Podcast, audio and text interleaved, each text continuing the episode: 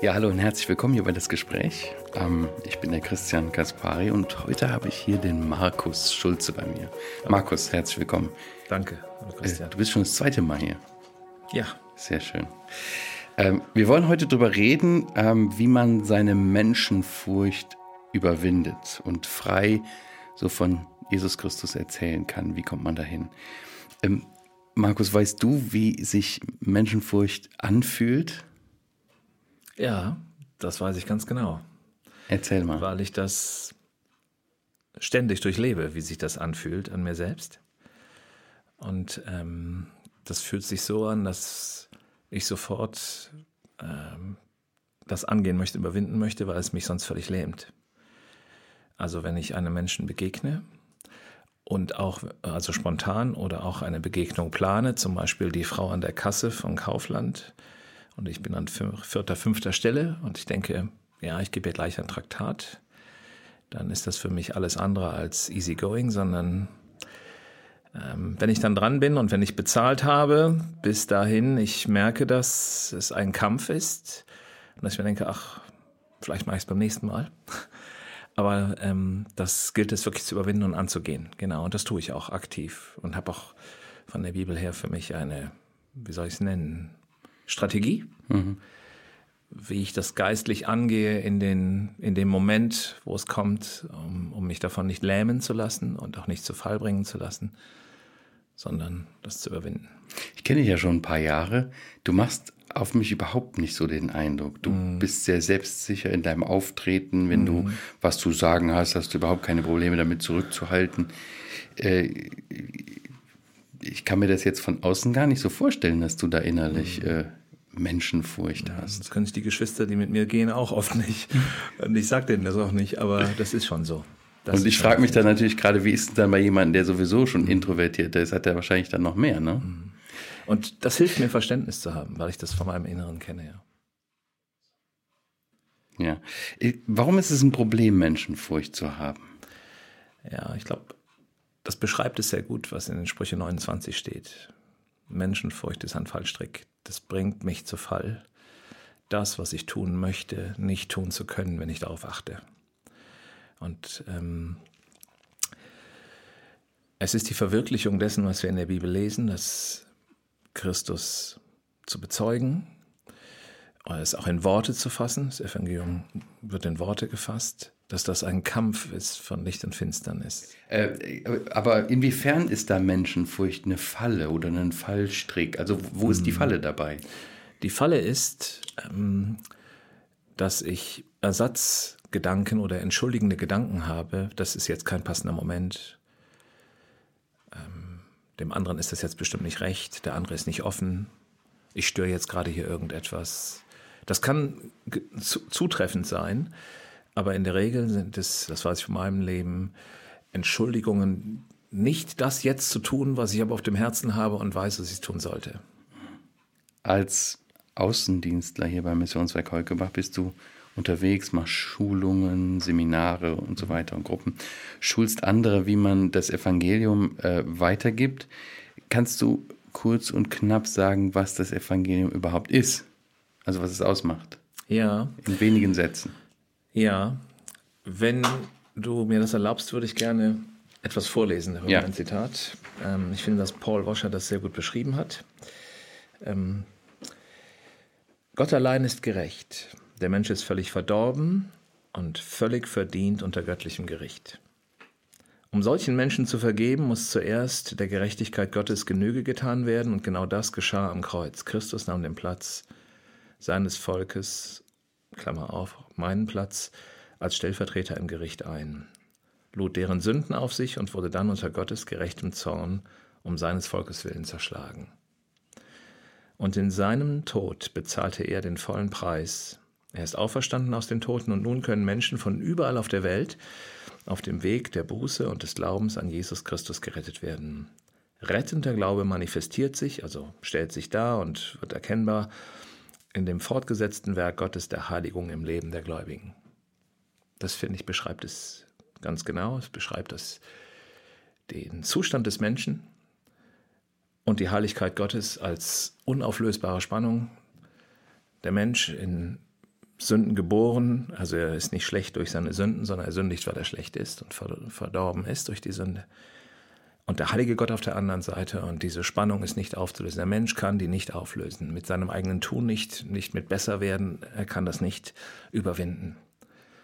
Ganz im Gegenteil, seine Lebenswirklichkeit ist, dass es das, diese Spannung und diesen Gegensatz und diese von unserem Denken, Fühlen und Handeln her schon fast Feindschaft, so muss man es glaube ich sagen, gegen Gott, er verschlimmert sie eher noch durch sein Tun.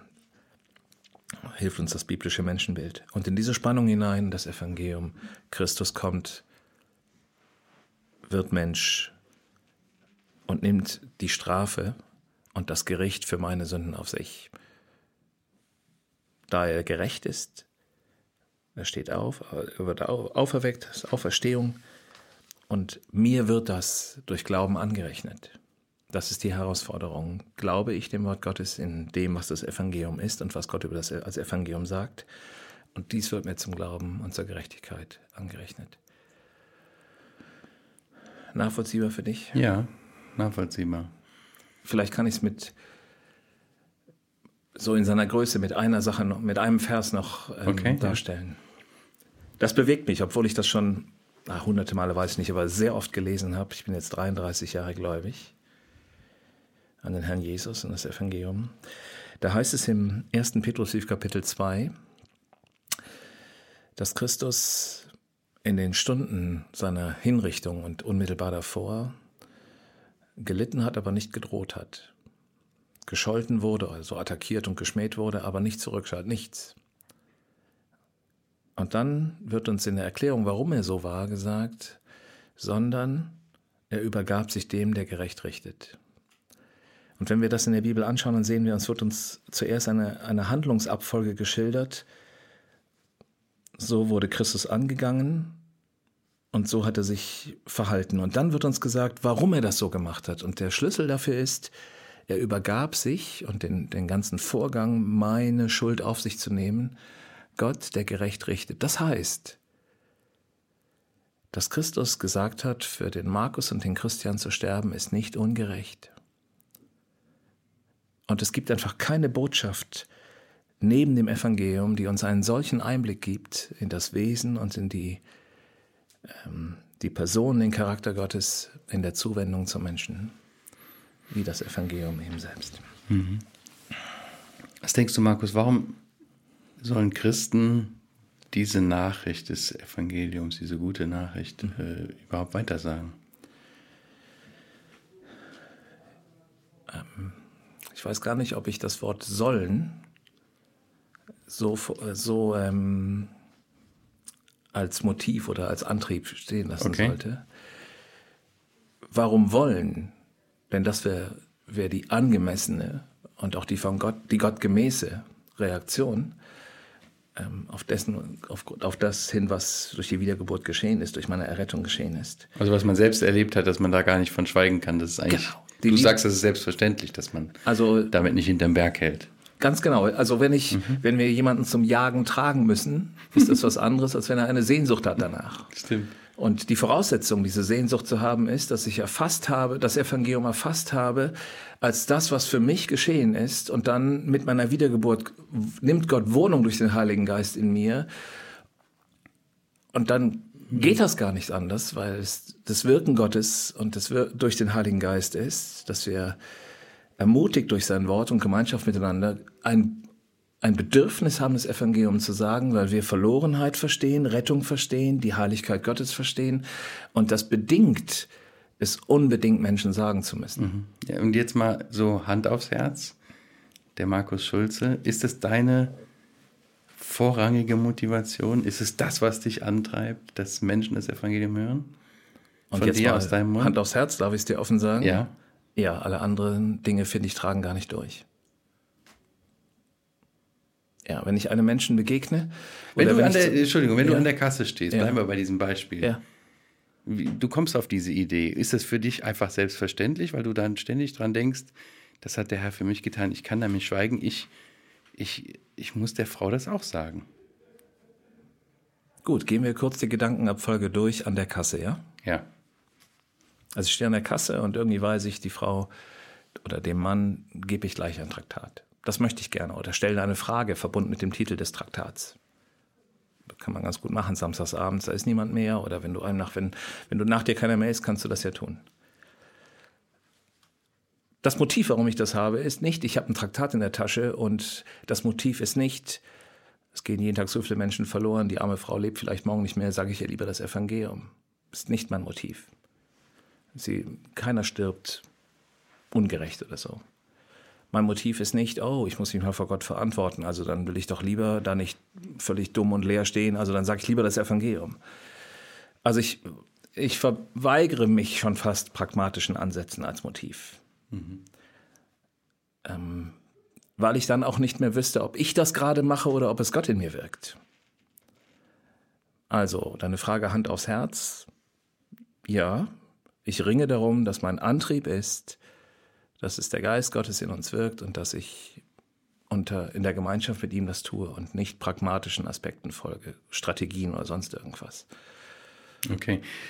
Wenn du das so sagst, dann äh, impliziert das auch, dass es durchaus falsche Motivationen gibt, das Evangelium weiterzugeben. Darf man vielleicht, um andere nicht zu entmutigen, nicht zu laut sagen, aber ich glaube, dass es christlich anmutende Motive gibt, die mehr Frust nach sich ziehen, als dass es ähm, zur Rettung von Menschen führt, ja.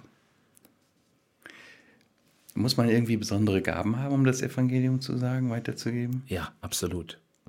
Das guckst du mich entgeistert an. Also die größte übernatürliche Gabe, die es absolut braucht, ist, weißt du, absolut, ist die Gabe Gottes, dass er Christus gegeben hat. Das muss Teil, das muss meine Persönlichkeit in meiner Persönlichkeit völlig gefunden sein, dass Gott mir ein neues Leben gegeben hat. Das ist Voraussetzung. Das ist die absolute klar. Voraussetzung. Ja, das ist klar, aber mhm. ja. Nee, nee, ich stimme dir nur zu. Ja.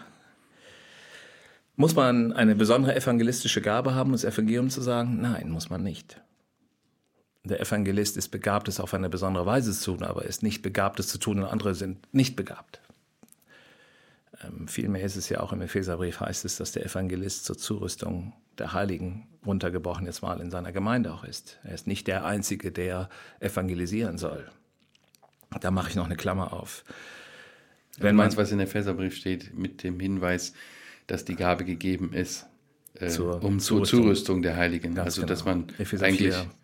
Geschwister fördert, diesen Dienst ja. zu praktizieren ja. und gar nicht dafür abgestellt ist, einmal im Jahr irgendwie eine große ja. zu haben. Ah, jetzt klar. Hm. Die Entwicklung geht sogar, wenn die Entwicklung dahin geht, dass ich denke, Evangelisation ist, da kommt die Hybris von Evangelist in die Gemeinde und nur der kann das und wir können das alle gar nicht. Wir begnügen uns darauf, dass wir im Chor singen oder Brötchen schmieren und freundlich gucken ähm, dann ist das ein völlig falsches Verständnis. Mhm. Jeder von uns ähm, hat das, was Paulus in 2. Korinther 5 sagt, dass die Liebe des Christus ihn drängt. Und das kann jeder von uns in seiner Beziehung zum Herrn haben und durchleben und erfassen, dass die Liebe des Christus und die Liebe zu Christus das Stärkste ist, was uns eigentlich dazu führt, das Evangelium sagen zu wollen. Noch ein zweites Motiv, was er erwähnt hat, ne? dass er sehr wohl weiß um den Zorn Gottes. Ja, also wenn man 2. Korinther 5 durchgeht, ja. sieht man, die Liebe des Christus drängt uns. Wir haben einmal geurteilt, dass einer für alle gestorben ist. Da wir wissen, Menschen gehen verloren, gehen mhm. wir zu ihnen, ja. Aber es ist die Liebe des Christus über allen, die ja, drängt. Ne? Das stimmt. Ja. ja. Du hörst das wahrscheinlich auch immer wieder, so, so Entschuldigungen in Anführungsstrichen. Ja, ich kann nicht so gut auf Menschen zugehen, es liegt mir nicht so. Was antwortest du den Geschwistern? Ähm, meine Hauptausrichtung ist, ich möchte ermutigen, das Evangelium zu sagen. Also mhm. ich will, will, jetzt nicht brutal enttarnen, wenn jemand Dinge sagt, von denen ich denke, die stimmen gar nicht. Ähm, ich ermutige einfach vom biblischen Befund her ähm, zu, zu sehen, wie Gott es sieht. Gott sagt, er wirkt durch uns und das kann jeder tun. Und wir, wir sollen seine Zeugen sein. Ja, der Jüngerschaftsbefehl gilt allen. Der gilt nicht einem elitären Club von Christen, sondern der gilt allen. Unter der Jüngerschaftsbefehl Matthäus 28. Mhm. Jetzt ganz praktisch, wir haben angefangen mit dem Thema Menschenfurcht, sind mhm. dann über das Evangelium gekommen und äh, dem natürlichen Drang, aufgrund der eigen erlebten Wiedergeburt und dem, was man vom Herrn erfahren hat, das auch weiterzugeben, ja. als Motivation. Jetzt zu dem Punkt, äh, wie kann man denn dann die Menschenfurcht gerade in Bezug darauf, dass dann plötzlich alles blockiert ist irgendwie, wenn ja. man die Gelegenheit hat, das Evangelium weiterzugeben und eigentlich auch motiviert ist, wie kann man das überwinden? Okay. Gibt es Strategien, Tipps und mhm. Tricks aller Markus Schulze? Gut, nehmen wir die Tipps und Tricks oder die Hinweise, die wir aus Gottes Wort haben. Also ich schilder dir jetzt die, den Gedankenablauf, wie er mir durch den Kopf geht und das braucht weniger als eine Minute.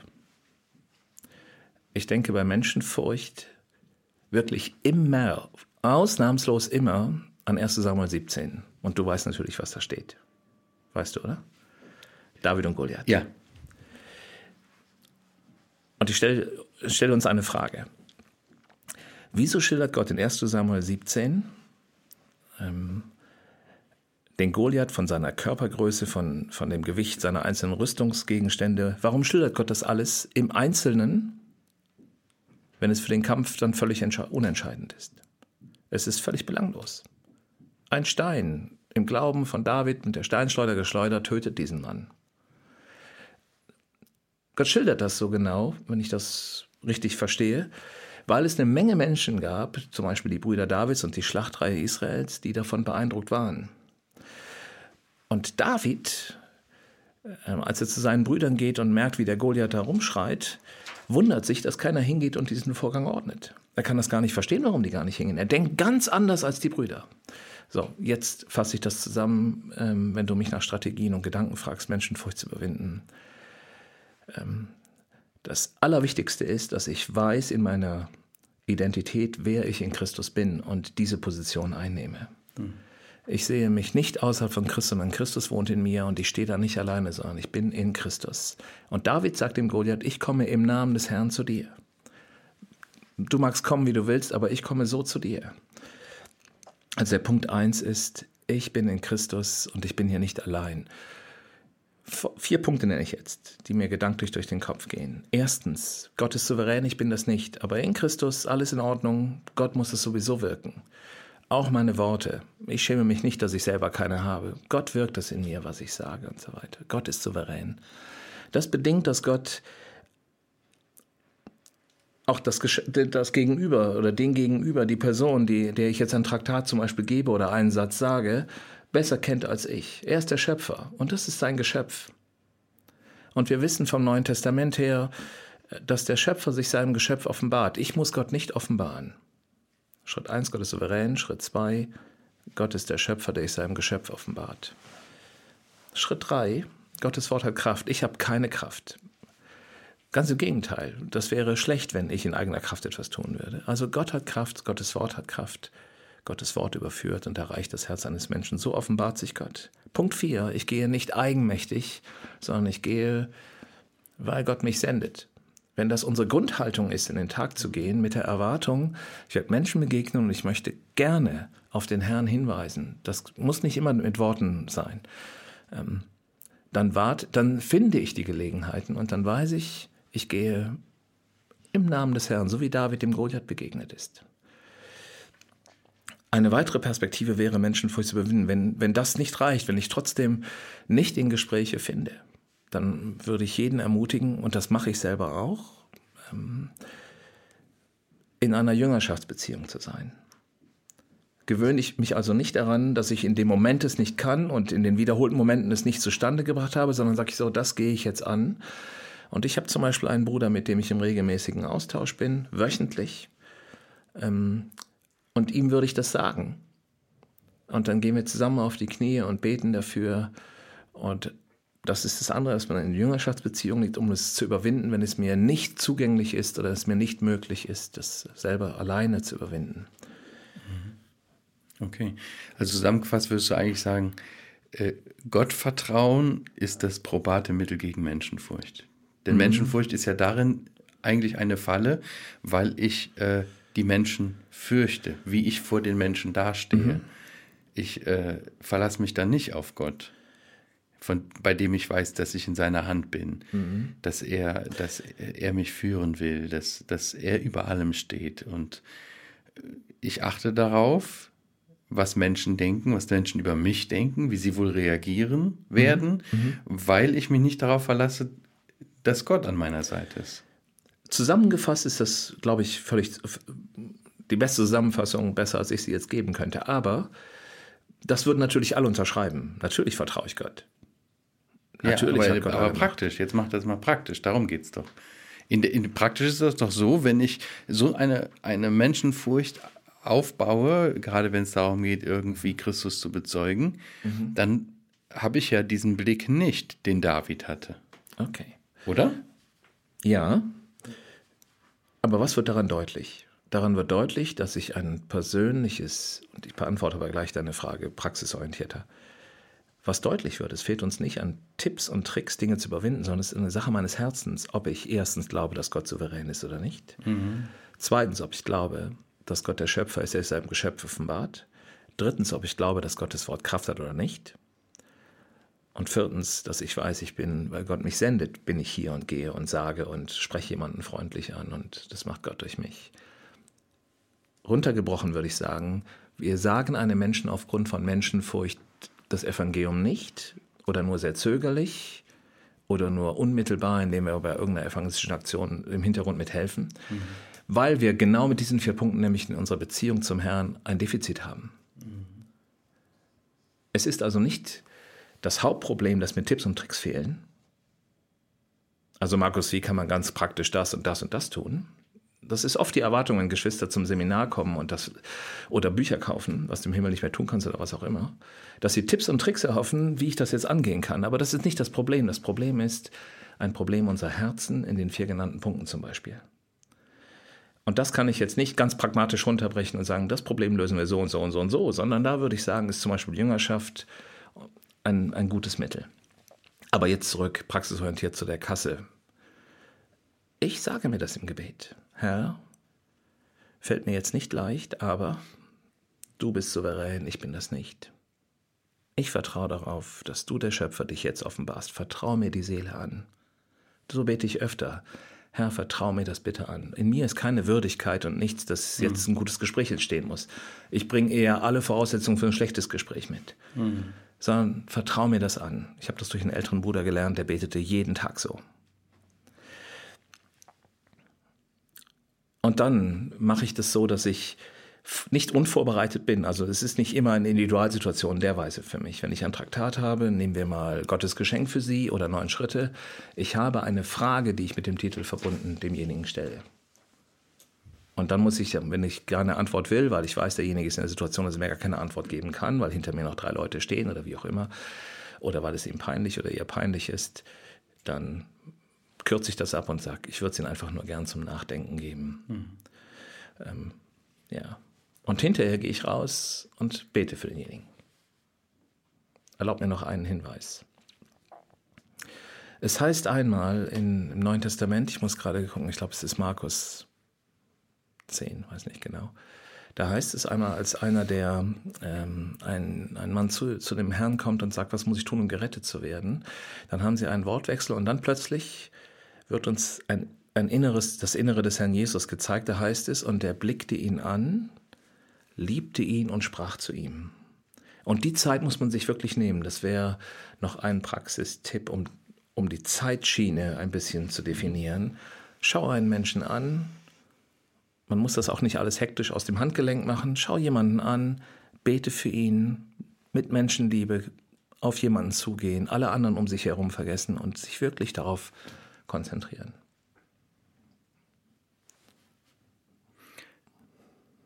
Ist der nicht praktisch genug, ja? Doch, doch, ich habe nur, hab nur gerade gedacht, das widerspricht so ein bisschen dem Massenverteilen, weil das braucht natürlich Zeit. Das braucht irgendwie auch einen. Oh, großer Wunderpunkt. Warum? Ja, schau, du bringst mich in eine Schwierigkeit, Christian. Heukelbach ist ein Literaturmissionswerk. Mhm. Man könnte unterstellen, wir sind glücklich, wenn Massen von Traktate verteilt werden. Und das sind wir auch. Amen. Ich selbst im Gespräch, wollen wir ja nicht so laut sagen, Das ist nicht mein erstes Ziel, viele Traktate zu verteilen. Okay. So qualitativ Traktate verteilen. Welche Kategorie du noch immer geben willst. Christian, wenn wir irgendwo sind, ein Straßeneinsatz oder auch eine Begegnung mit Menschen, dann ist nicht mein erster Gedanke, hoffen, jetzt gebe ich ihm das Traktat. Das ist vielleicht schon ein, ein Transportmittel, um etwas zu beginnen. Meine Intention ist wirklich unbedingt mit jemandem sprechen zu wollen. Christian, ich gehe davon aus, dass jeder gerne sprechen möchte. Du und ich, wir haben einen Mund, weil Gott uns nach seinem Ebenbild geschaffen hat. Gott spricht und es wird. Gottes Wort muss gesprochen werden. Also wir brauchen den Mund, um das Evangelium zu sagen. Es entspricht einfach Gott, über ihn zu sprechen. Und ein Traktat stumm zu geben, das mag zwar befriedigend sein in dem Moment, gerade wenn, wenn ich sonst mich sehr begrenzt sehe und auch in diesen Grenzen aber auch bleibe. So ist das Höchstgefühl meiner evangelistischen Bemühungen, ein Traktat weitergegeben zu haben. Aber das ist nicht der Missionsbefehl. Der Missionsbefehl ist auf einen Menschen hin zu einem Menschen gehen und ihm das Evangelium sagen und ihm helfen, das Evangelium hören zu können, ihn ermutigen, es zu glauben, es aufzunehmen und ihm helfen, wenn er, wenn er es aufgenommen hat und wenn er sich bekehrt hat, ihm weiterzuführen. Und das geht durch einem Menschen zugewandt sein und ihn begleiten. Das ist so ein Prozess, ja. Ja. den Jesus Christus ja ausgedrückt hat, indem er sagt, mach zu Jüngern. Das ist nicht nur einfach Traktat, verteile, verteile ein Traktat. Ne? Und ich unterbreche dich gerade. Ja. Ähm, das Traktat am Ende eines Gesprächs, finde ich, die, ist die ideale Anwendung eines Traktats. Okay. So zum Mitgeben noch, da kann man das nochmal nachlesen, was wir jetzt in der Unterhaltung erörtert haben. Genau, es unterstreicht mhm. das Gespräch ja. und gibt dem anderen eine Perspektive, nochmal weiter nachzudenken. Mhm. Der Franz von Assisi hat gesagt, verkündige das Evangelium, wenn nötig, nimm Worte dazu. Was sagst du dazu? Ja, wie das mit so Sprüchen ist, ne? Ähm, ein Bibelzitat wäre mir an der Stelle lieber, ne? Fürchte dich nicht, sondern rede nur oder wie auch immer und schweige nicht, aber ähm, ich will dem Franzis von Assisi überhaupt nicht zu nahe treten und ähm, der war sicher alle Male gescheiter als ich, aber ähm, wenn nötig, gebrauche Worte dazu, würde ich sagen, hoffentlich meint er es so, dass er sagt, wenn das Leben ein Gegensatz dazu ist, wäre nicht gut. Also lebe es vor und wenn das nicht reicht, dann nimm Worte dazu. Aber ich würde sagen, es reicht nie. Ich kenne niemanden, Christian, der mir zugeguckt hat und sich dann bekehrt hat. Also, es braucht Worte. Mhm. Schön also, ist natürlich, wenn dich jemand fragt, weil du so, so edel lebst, äh, dann noch eine Frage hat, wieso lebst du so? Und du kannst das Evangelium mhm. sagen und das beantwortet alle seine Sehnsüchte und Fragen. Okay. Aber so ganz das nicht meine Lebenswirklichkeit. Also, also ohne Sprechen geht nicht. Ähm, was ist dann das Ziel in solchen Gesprächen? Soll dein Gegenüber sich gleich bekehren auf der Straße? Ja. An der Kasse? Genau, das ist wahrscheinlich das größte Problem, dass wir das oft wollen. Ne? Also ich gehe wenn ich versuche, nicht pragmatisch und nicht strategisch zu denken. Ja, oder machen, machen wir es praktisch. Wie, ja. wie sieht so ein Gespräch aus? Ah ja, okay. Also das Gespräch sieht so aus, dass ich anschaue, für jemanden bete und ihn ruhig anspreche. Und zwar so, dass der andere merkt, es geht jetzt hier wirklich um mich. Er erfüllt jetzt hier nicht irgendeinen Auftrag und er guckt auch nicht ständig zu anderen der redet so mit mir, es liegt ihm wirklich, geht ihm wirklich um mich. Wir, wir sind an der Kasse, ich mache hier so piep, piep, jetzt bist du an der mhm. Reihe, hinter dir ist keine. Was sagst du mir? Wie wir fängst nehmen, du an? Wir nehmen nicht die Kasse, weil okay. das nicht die, Gesprächs die klassische Gesprächssituation ist. Die ist wirklich meist, die Frau an der Kasse hat nicht so viel Zeit. Aber okay. ich erzähle dir von Konstantin. Konstantin kommt in der Stadt an einem unserer Einsätze vorbei und er sieht ein paar äh, Leute, die ein Rollab in der Hand haben und da steht der Vers von 1. Johannes 5, wer den Sohn hat, das Leben, wer den Sohn nicht hat, hat das Leben, Pünktchen, Pünktchen, Pünktchen. Er wird gefragt, können Sie mir sagen, wie, dieser, wie diese Aussage zu Ende geht? Wie würden Sie sie zu Ende führen oder wissen Sie, wie sie zu Ende geht? Und Konstantin, wir haben ihn vor ein paar Wochen in der Stadt getroffen, er guckt das so an und sagt, ähm, oh, das weiß ich nicht, aber wieso machen Sie das hier? Und er spricht mit uns. Was Konstantin jetzt in den ersten Momenten empathisch erfasst ist, erstens, ist das was Bedrohliches oder etwas, das ich mich dem ich mich ausliefern kann? Zweitens, warum machen die Leute das? Und das wird er recht schnell für sich beantworten. Dafür braucht er keine Minute. Und das wird entscheidend sein dafür, ob er weitergeht oder nicht. Und jetzt bitte ich Konstantin, fällt dir etwas ein? Und Konstantin weiß nicht so genau. Ich helfe ihm in den nächsten Minuten, und das ist mein erster Rat für Gesprächsführung, wenn das Gespräch begonnen hat. Helf demjenigen, eine Antwort auf deine Frage zu finden. Ihn nicht in die Situation, dass er denkt, aha, die haben mir eine Frage gestellt, von der sie wissen, dass ich sie nicht beantworten kann, sondern helfen mir, eine Antwort zu finden. Zum Beispiel die Frage nach, glauben Sie an Gott? Und jemand sagt, nö. Und sagt, können Sie mir Ihre fünf Gründe nennen? Und, und fünf Gründe sind schwer, gegen Gott zu finden. Und du hilfst jemandem aber, die fünf Gründe zu finden. Könnte es daran liegen? Ja, dafür habe ich Verständnis. Oder ist es vielleicht so? Und dann kannst du fragen, darf ich sagen, was meine fünf Gründe zum Beispiel wären? Oder Konstantin, darf ich dir sagen, wie dieser eben angesprochene wie, wie Vers. Deine fünf Gründe gegen Gott. Für Gott. Für Gott. Für Gott. Ja, sehr gut. Ich sage ihm, okay, das sind die Gründe gegen Gott. Klammer auf, keiner findet fünf. Ich kenne keinen. Ähm, belastbare Gründe. Ähm, und ich sage, darf ich dir meine fünf Gründe nennen, warum ich glaube? Genau, so ist das. Oder auf den Bibelvers zurückkommt, darf ich dir sagen, wie dieser Vers endet, weil er ist es ist eine Aussage in dem bedeutendsten Buch der Literatur, der antiken Literatur und der heutigen Literatur, nämlich der Bibel. Und dann wird es für Konstantin schwierig. Es ist ein Bibelwort. Inwiefern? Jetzt schwierig für ihn? Ja, weil er, äh, Konstantin zum Beispiel, arbeitet in der Radiologie eines Krankenhauses und er ist Wissenschaftler, hat Physik studiert. Und ihm fallen jetzt eine Menge Gründe ein, dass das eigentlich nicht sein kann mit der Bibel. Und nun kommt, wird das, wird das dem Gesprächseinstieg und dem ersten Austausch und der, der ersten Information, die ich ihm von mir gebe, wie der Vers endet oder was ich persönlich glaube, hat Konstantin eine Menge Fragen.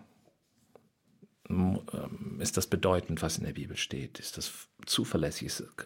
Ist das jetzt eine gute Gesprächsgrundlage? Die Bibel ist doch, und dann hat er seine Vorbehalte von Menschen geschrieben und so weiter.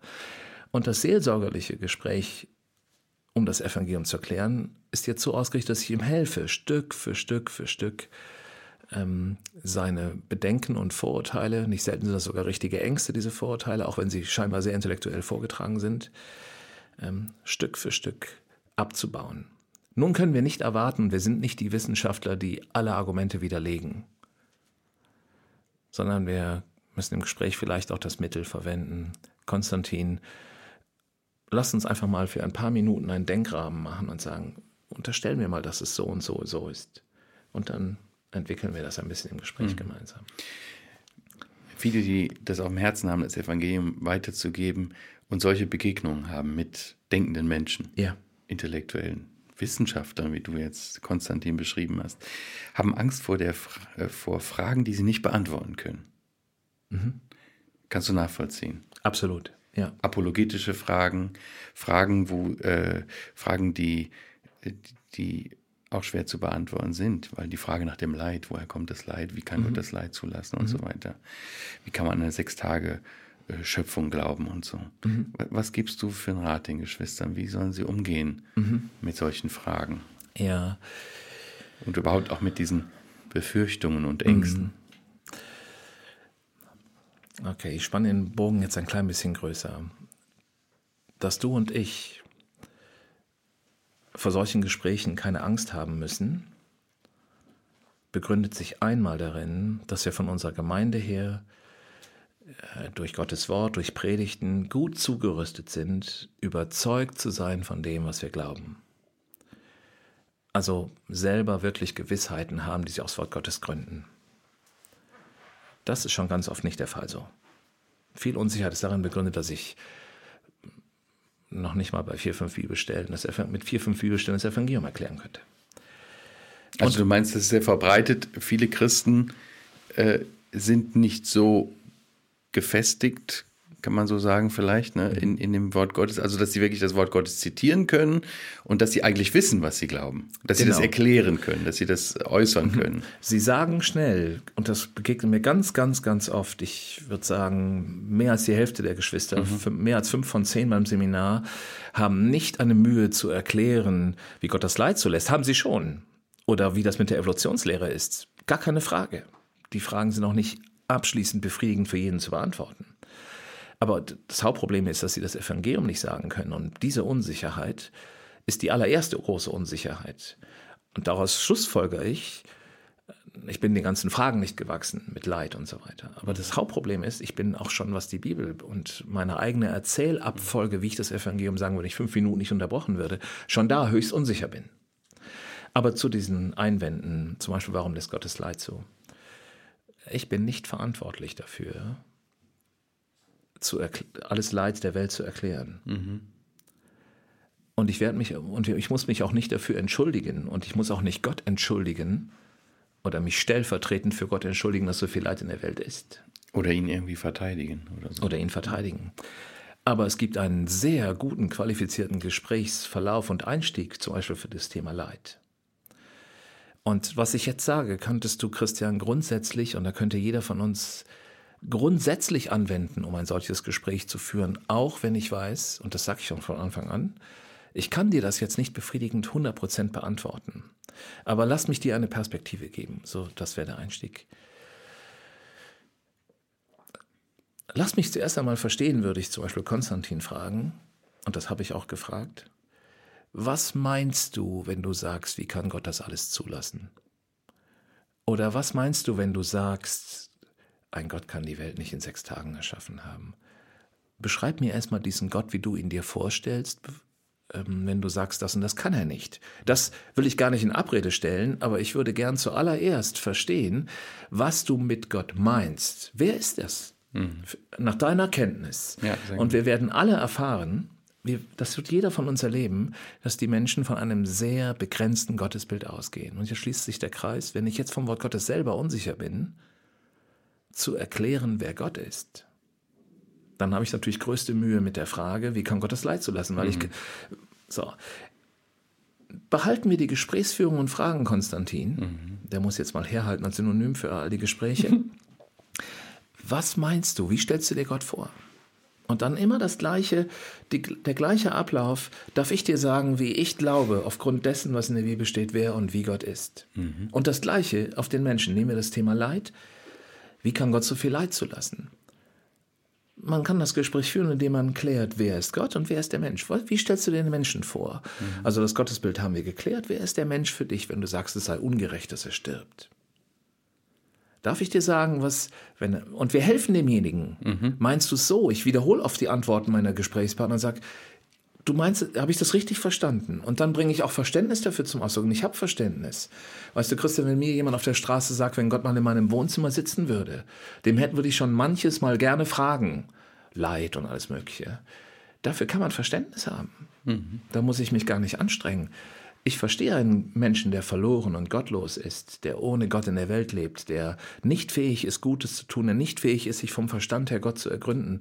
Da komme ich ja selber an meine Grenzen, wenn ich die Bibel nicht habe und den Heiligen Geist nicht habe. Ich habe für die verrücktesten Vorstellungen Verständnis, weil ich weiß, es ist ein Gottloser. Mein Menschenbild, das biblische Menschenbild ist, der Mensch kann vom Verstand gar nicht anders. Er ist in der Finsternis.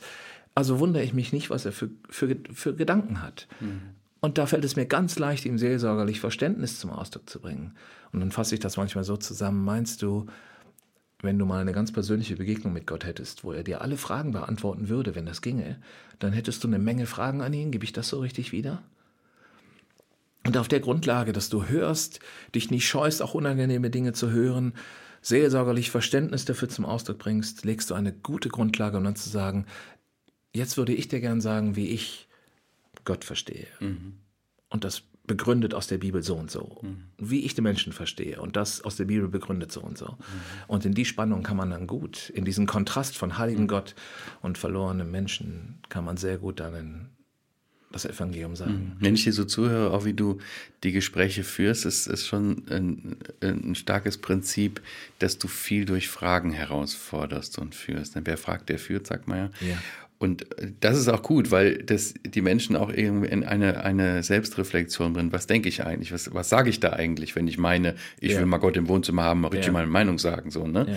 Also dahinter zu kommen, dass die Leute durch Fragen herausgefordert selber eigentlich mal nachdenken, was denke ich, was glaube ich über Gott, was ist in meinem Herzen und, und dann mit dem Wort Gottes zu kommen. Habe ich richtig verstanden? Absolut. Das ist so eine Strategie in Anführungsstrichen, die ja auch durchaus biblisch ist. Auch Gott hat den Menschen oft gefragt oder fragt ihn. Genau, Schon bei Adam und Name. Eva. Ja, genau. Wo bist du? Und so weiter.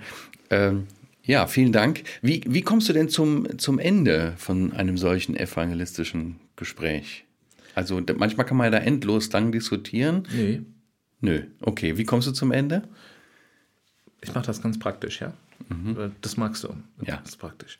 Nehmen wir die Gesprächssituation, warum lässt Gott das Leid zu? Wenn ich erklärt habe, nachdem der andere mir zuerst sein Gottesbild erklärt hat, wer ist Gott, wenn ich erklärt habe, wer ist der Mensch, und der andere, nachdem der andere mir gesagt hat, dass er Menschenbild erklärt hat, frage ich, ob ich ihm etwas in der Bibel zeigen darf. Bei Leid stelle ich zum Beispiel, lese ich zum Beispiel eine Begebenheit vor aus äh, 5. Mose. Und da geht es um einen Mann, der Holz sammelt am Sabbattag. Und dann wird er verhaftet, weil die Brüder sagen, bist du verrückt, am Sabbat hier Holz zu sammeln, seine Stammesgenossen. Und sie bringen ihn zu Mose, er wird, er wird äh, Ja, das war verboten. Am Sabbat durfte man keine Holz sammeln, nicht Genau. Ja, arbeiten danke, und so weiter. Danke, genau. Und dann wird er tatsächlich am Ende gesteinigt. Gott sagt, steinige ihn. Und ich lese das auf der Straße vor. Krass. Ich mache das auch beim Seminar. Und dann sagen Menschen, siehst du, genau das meine ich. Was für ein blutrünstiger Gott. Und dann Ja. sage ich, stopp zurück. Wir hatten, Bestätigt. wir hatten das eben mit Gott, ne? wer Gott ist. Und was jetzt für Christen wie Nichtchristen absolut wichtig ist, was steht da wirklich und was, in welchem Zusammenhang steht es? Was ist der Kontext? Und wenn man ein paar Verse vorher liest, sieht man, dass diese Begebenheit mit dem Mann, der Holz sammelt am Sabbat, nur die Anwendung für das ist, was Gott vorher beschreibt. Und da geht es um Folgendes. Wenn jemand am Sabbattag, wenn jemand aus Versehen sündigt, so fängt es an, dann sagt Gott, der die Herzen ja kennt, der sein Geschöpf kennt, das und das ist das Opfer beim Alten Testament zu bringen für eine bestimmte Kategorie von Sünden. Und dann sagt er folgendes, wenn aber jemand mit erhobener Hand gegen mich sündigt, indem er mich schmäht, was ich gesagt habe, bricht und überschreitet und dagegen handelt, derjenige soll die und die Strafe bekommen, nämlich sammeln in den Tod. Und dann kannst du wieder ganz schön zeigen, schau, was ist der Mensch? Der Mensch hat nicht ein bisschen Holz gesammelt und der Humanist sagt, er wollte vielleicht nur eine Suppe für seinen kleinen Säugling kochen. Wie kann Gott so hart sein? Sondern Gott sagt, ich schau das Herz an und du hast mit erhobener Hand gegen mich als Person, gegen die Tatsache, dass ich etwas gesagt habe und gegen den Inhalt, was ich gesagt habe, willentlich dich erhoben. Also ganz bewusst, eine ganz bewusste Tat der Rebellion gegen Es Gott. zeigt den Mensch, der sich gegen Gott erhebt die ganze Zeit. Und ich sage das einem Menschen auch so, bei, so schließe ich, du hast nach dem Gesprächsende gefragt, wir müssen einfach zur Kenntnis nehmen, dass Gott heilig ist, das hatten wir am Anfang des Gespräches, und dass der Mensch sich gegen Gott erhebt, nach ihm greift. Und alles Mögliche sucht, um, um wenn es geht, sogar Gott zu töten, und das haben sie versucht. Ähm, und ich bitte dich, es gibt Dinge, die können wir nicht erfassen. Meinem Gesprächspartner sage ich das so. Ich bitte dich, denke darüber nach und lasse das einfach mal so stehen.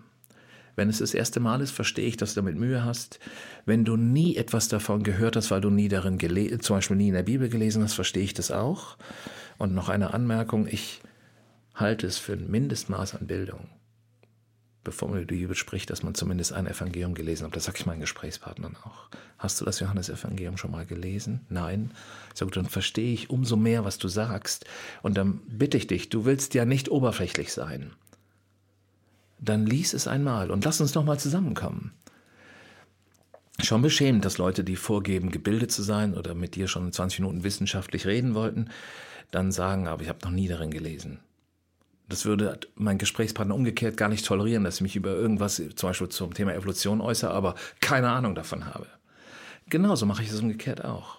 Kein Problem für das, was du jetzt gesagt hast. Ich habe kein Problem damit. Aber es begründet sich, dass du es noch nie gelesen hast und folglich auch noch nie durchdacht hast. Also lass uns lesen oder lies selber einmal. Also eine Leseperspektive geben, das Wort Gottes demjenigen ans Herz legen. So würde ich das Gespräch beenden. Dankeschön. War auch ein gutes Ende. Vielen Dank, dass du hier warst, Gern. dass wir reden konnten über das Thema, für die Einblicke und deine Erfahrungen auch mit Konstantin und vielen anderen Menschen, denen du begegnet bist. Und auch, äh, wie Menschen, wie man Menschenfurcht gerade in diesem Spannungsfeld auch überwinden kann, auf Gott zu vertrauen, sich von ihm geführt zu sehen. Sehr gern, Christian. Ja, vielen Dank für deinen Besuch. Ähm, auch euch danke fürs Zuhören. Äh, der Link zum ersten Gespräch mit Markus findet ihr auch in den Shownotes, wie andere Infos auch. Markus, hast du eigentlich, da muss ich jetzt nochmal kurz fragen, hast du Buchempfehlungen oder sowas, die du aussprechen kannst? Kennst du das Buch von äh, äh, Edward T. Welch über Gottesfurcht? Nein. Kannst du es empfehlen vom 3L Verlag? Habe ich noch nicht gelesen, nein. Wir tun es für euch unten in die Shownotes. Ähm, mhm. Gibt es noch zu kaufen im Handel. Guter Tipp, lese ich auch. Ja. Und wenn euch das Gespräch gefällt, empfehlt es natürlich gerne weiter. Wir freuen uns äh, auch über Anregungen. Du kannst uns auch gerne deine eigenen Erfahrungen mitteilen in der persönlichen Evangelisation, im Weitergeben des Evangeliums und wie du Menschenfurcht überwunden hast. Schreib uns per Mail an podcast.heukebach.org. Ich sage Tschüss, bis zum nächsten Mal.